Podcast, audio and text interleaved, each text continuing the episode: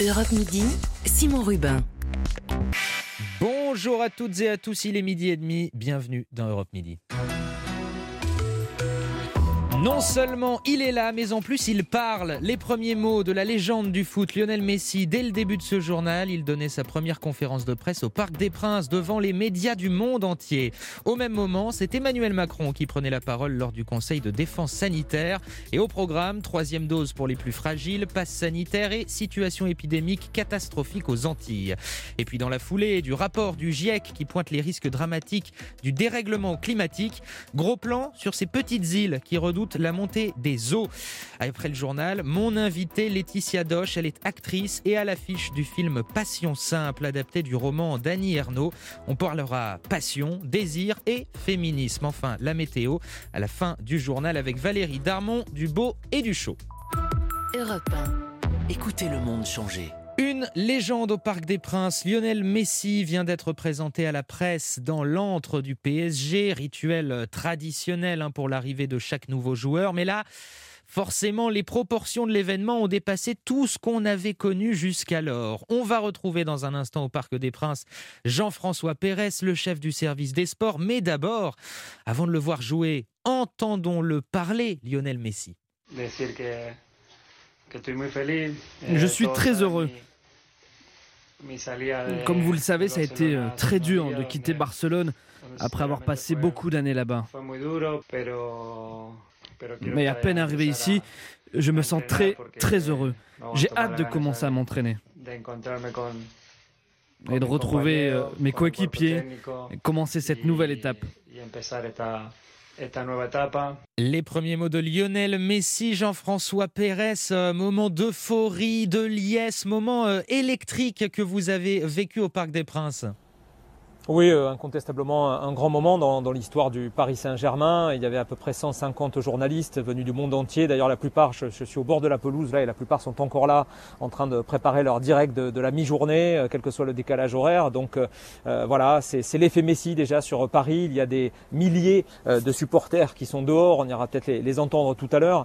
Et Lionel Messi, ben lui, il est arrivé avec juste quelques petites minutes de retard, extrêmement souriant, décontracté, comme si rien ne s'était passé finalement ces derniers jours. Son épouse était là, euh, son père et, agent aussi, euh, ses trois enfants également qui étaient là, qui ont fait un petit peu de grabuge dans la salle de presse. C'était, c'était assez sympa. Quant euh, à Lionel Messi, ben, il a dit oui, en effet, il n'a pas esquivé le fait que ça avait été dur, très dur même de, quitter Barcelone, mais qu'il ne pouvait pas refuser l'offre du Paris Saint-Germain sur le plan sportif, sur le plan financier aussi. Il a dit qu'il était très impatient de commencer à, à jouer, de démarrer dans ce stade-là, dans ce championnat-là, et que tout ce qui allait arriver désormais était du, du bonus. Il a aussi dit, et ça c'est euh, quand même à retenir. On ne gagnera pas forcément euh, la Ligue des Champions. Ce n'est pas parce qu'on a les meilleurs joueurs qu'on va gagner, mais on va faire tout pour. Léo Messi, sextuple ballon d'or, il sait de quoi il parle. Voilà, c'était vraiment un, grand moment ce matin dans l'auditorium totalement comble euh, du stade ici au Parc des Princes et, pour le Paris Saint-Germain en général. Et que l'on a vécu, que l'on vit et que l'on vivra encore avec vous, Jean-François Pérez. Alors beaucoup de monde du côté du stade et aussi beaucoup de monde sur les Champs-Élysées. Pourquoi? Eh bien parce qu'à Paris, sur les Champs-Élysées,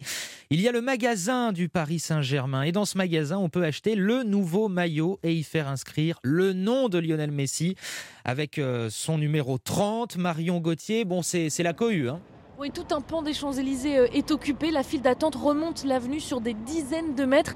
Beaucoup de supporters portent déjà les couleurs du club. Marc et son frère Nathan sont sortis les premiers avec le maillot bleu et rouge, mais floqué Messi. Ils se sont installés sous la photo du sextuple Ballon d'Or devant la boutique du PSG à minuit. On a effectivement euh, ramené un oreiller, euh, quelques vivres. Enfin, on est allé chercher ce premier maillot c'est historique aussi, hein. c'est le meilleur joueur du monde, il n'a jamais été transféré, il arrive à Paris, c'est incroyable. C'est le premier maillot, donc pour moi, le premier maillot de Messi dans un club en dehors, du Barça, dans mon club fétiche. 158 euros et 10 heures d'attente ou 8 heures d'attente sur les champs, ça les vaut largement. Et il y a ceux qui sortent leur trésor sur le dos et ceux qui les regardent envieux. Vincent ne partira pas sans son maillot. Je vais arriver au taf avec ça sur le dos. Et on ira faire un five le soir et j'aurai ça. On supporte le PSG depuis toujours et l'histoire elle s'écrit aujourd'hui là. On la veut la Ligue des Champions. Et là avec Léo Messi, on s'est allé pour nous. C'est sûr aller pour nous cette année. Il va intégrer le vestiaire, donc ils, ne vont pas le rejeter, c'est Messi. Ils vont, même se mettre à genoux devant lui. C'est son nom, vous entendez son nom, Messi, c'est le Messi, on l'attendait. La Ligue des Champions, évidemment, dans tous les pronostics échangés ce matin, c'est la responsabilité de Lionel Messi, obtenir ce que le club n'a jamais décroché, ce dont il peut rêver encore mieux depuis quelques heures. Le reportage de Marion Gauthier. Europe Midi. Simon Rubin. Midi 35 et bien loin de la frénésie de l'arrivée de Messi à Paris. Nouveau conseil de défense. Aujourd'hui, c'était à la même heure un conseil de défense sanitaire pour aborder plusieurs points cruciaux de la stratégie de lutte contre le Covid. Le pass sanitaire, la possible troisième dose pour les personnes les plus fragiles à la rentrée et puis évidemment l'explosion épidémique aux Antilles, Hélène Terzian. Effectivement, d'ailleurs, en ouverture de ce Conseil de défense sanitaire, Emmanuel Macron a alerté sur la situation en Guadeloupe et en Martinique où les taux d'incidence explosent. Là-bas, un scénario d'urgence est devant nous. Ce sont les mots du chef de l'État.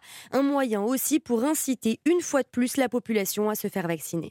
S'il fallait faire la démonstration que la vaccination est le moyen le plus efficace de répondre à ce variant Delta, malheureusement, nos Antilles en délivrent, si je puis dire, une démonstration cruelle. Sur ces territoires, la vaccination est encore à un niveau très bas, un tiers du niveau euh, de la France hexagonale. Nous sommes donc aujourd'hui, en Guadeloupe, en Martinique en particulier, devant une situation dramatique qui implique une solidarité inconditionnelle de la nation tout entière. Ah, on le sait, des renforts de soignants sont arrivés sur place. Le ministre des Outre-mer, Sébastien Lecornu, est en ce moment en Guadeloupe, rejoint demain en Martinique par Olivier Véran. Les deux ministres qui suivent en ce moment même, bien sûr, ce Conseil de défense sanitaire. Et oui, parce qu'Hélène, euh, le président l'a redit d'ailleurs, hein, la crise n'est pas derrière nous. Et eh oui, au-delà de la flambée des cas aux Antilles, le chef de l'État a évoqué la situation en métropole, situation préoccupante dans trois régions, Occitanie, PACA, Corse, où des plans blancs ont été activés. Enfin, il est question lors de ce conseil des grandes campagnes de vaccination qui seront mises en place dans les établissements scolaires et pour les étudiants, ainsi que de l'organisation des rappels de vaccins d'une troisième dose, donc pour les plus de 80 ans et les plus vulnérables, et ce, dès la rentrée. Hélène Terzian du service politique d'Europe 1, et puis c'est désormais tout le sud de la France hein, qui a activé le plan blanc pour renforcer les, les hôpitaux après les régions Corse, PACA et Occitanistes autour de la Nouvelle-Aquitaine de le mettre en place. Quant au pass sanitaire, eh bien, comme le craignaient les pharmaciens qu'on avait entendu sur Europe 1 il y a quelques jours, ce pass sanitaire a bel et bien provoqué une ruée sur les tests. Exemple dans des officines parisiennes avec Océane Théard. Euh, ressort le coton. Ces gestes, Sima les connaît par cœur. Cela fait un mois que cette étudiante procède à des tests Covid sous une tente devant cette pharmacie du 15e arrondissement. Depuis la mise en place du pass sanitaire, le rythme s'accélère. Aujourd'hui, on a eu 80 personnes. Avant, on en faisait par exemple 25-30 par jour. C'est pour les gens qui veulent voyager, qui veulent euh, bah, maintenant, depuis cette semaine, faire des activités comme aller au restaurant, euh, sortir le soir. C'est un peu speed. Des dizaines de personnes venues dans l'espoir de récupérer leur précieux sésame, un test négatif de moins de 72 heures. Parmi eux, Aloïs, il vient de passer par l'étape écouvillon dans le nez, pas le choix pour siroter une bière avec ses copains. Je me suis pas encore fait vacciner, j'ai pas encore eu ma première dose. J'ai eu un peu la flemme, je vais vous avouer. Et euh, ce soir, je dois aller en terrasse du coup avec des amis. Donc euh, pour le moment, je fais un test euh, antigénique et dans les prochains jours, je pense me faire euh, vacciner. Dans une pharmacie voisine, l'afflux de demandes de tests a même fait bugger le système informatique, une situation que déplore Théodore Henrique, pharmacien adjoint. Nous au départ, on était juste là pour rendre service à nos patients et ceux qui avaient des symptômes notamment, pour qu'ils puissent rentrer dans leur famille tranquille. On n'était pas là pour tester tous les touristes de passage. Ce professionnel le répète, les pharmacies ne sont pas faites pour un dépistage de masse. Le reportage d'Océane Théard et l'épidémie repart en Chine. Pire flambée épidémique euh, depuis janvier. Des dépistages à grande échelle sont d'ailleurs organisés dans tout le pays. Sébastien Lebelzik, vous êtes notre correspondant à Pékin. On sent les autorités chinoises euh, très inquiètes. Hein. Oui, effectivement, d'autant plus inquiète que la plupart des malades étaient vaccinés. On comprend au fil des déclarations officielles que les vaccins chinois, qui sont actuellement les seuls disponibles ici, eh bien, ne sont pas efficaces contre le variant Delta. Du coup, on s'en remet aux bonnes vieilles méthodes, le traçage, le dépistage et l'isolement. C'est bien simple, un Pékin est quasiment coupé du reste de la Chine avec une trentaine de villes qui ne sont plus reliées à la capitale. Pas d'avion ni de train. Des checkpoints sont installés aux entrées de Pékin et on nous a rapporté une attente qui peut atteindre 16 heures pour passer les barrages et contrôler les l'équivalent ici du pass sanitaire. Dans plusieurs villes comme Jiangzhou, Nanjing et Wuhan, on multiplie les tests, parfois six fois par semaine et par personne. Écoutez l'Itao de la mairie de Wuhan. Nous avons déjà dépisté plusieurs fois la totalité des 11 millions d'habitants de Wuhan. Les enfants doivent regagner la ville, être dépistés avant la rentrée, même les moins de 6 ans. Et autre sujet, euh, Sébastien, les Jeux olympiques d'hiver, ils auront lieu dans six mois à peine à Pékin. Quelles sont les mesures annoncées sur place? Pékin ira bien au-delà hein, des mesures prises lors des Jeux de Tokyo. La panoplie anti-Covid fait déjà frémir. Euh, des gardes en combinaison antibactériologique, des athlètes donnant des interviews derrière des bâches en plastique, des thermomètres scotchés sous les aisselles des sportifs avec de minuscules émetteurs pour donner l'alerte en cas de fièvre. Les délégations seront séparées les unes des autres en permanence. Reste la question de la quarantaine à l'arrivée en Chine. Elle est actuellement de deux fois trois semaines pour Pékin. Difficile d'imaginer que les athlètes accepteront de telles mesures. Sébastien Lebelzik, correspondant d'Europe 1 euh, à Pékin. Alors que le GIEC vient de rendre son fameux rapport sur l'état écologique euh, de la planète, ce cri d'alarme des petites îles du monde entier qui n'ont ni les moyens ni le temps de se protéger de la montée des eaux et qui payent directement le prix du mode de vie très polluant des États les plus riches. Pour ces petites îles, c'est carrément une question de vie ou de mort. Écoutez Asha Challenger, elle est la négociatrice en chef de l'Alliance des petits États insulaires. Nos émissions de CO2 sont minuscules et le fardeau vient littéralement sur le pas de notre porte. Il y a un risque vraiment élevé de perdre toutes ces zones côtières. De plus, la majorité de la population dans ces îles est concentrée sur le littoral. On en dépend pour notre vie quotidienne, c'est là que l'on travaille, c'est là que réside notre activité économique et c'est très effrayant ces prévisions du rapport du GIEC. Et maintenant, nous devons envisager des plans d'adaptation pour protéger la population et dans des cas extrêmes, parfois le déplacement complet d'habitants vers des secteurs plus petits. Que se passerait-il s'il fallait déplacer toute la population d'un État vers un nouveau territoire? Que devient cet État? Cependant, nous savons que si nous faisons des efforts importants maintenant, nous pouvons limiter le réchauffement des températures à 1,5 degré aux alentours de 2050. Nous avons besoin d'un changement rapide et chirurgical pour décarboner nos énergies et atteindre cet objectif. Achat Challenger de l'Alliance des petits États insulaires. Et c'est dans ce contexte qu'intervient cette sortie du Premier ministre australien qui persiste et signe, il l'avait déjà dit, l'Australie ne fera pas d'efforts supplémentaires pour le climat, Damien Mestre. Pas question, dit-il, hein, de revoir les objectifs du pays à la hausse. Oui, et on l'a compris euh, dès la première déclaration de Scott Morrison, le Premier ministre. On est euh, quelques heures à peine après la publication du rapport. Il s'adresse aux journalistes, derrière lui le drapeau australien, et il défend son pays. L'Australie fait partie de la solution. Nous faisons notre part. Et pourtant, on parle ici d'un pays qui est l'un des plus gros exportateurs d'énergie fossile dans le monde.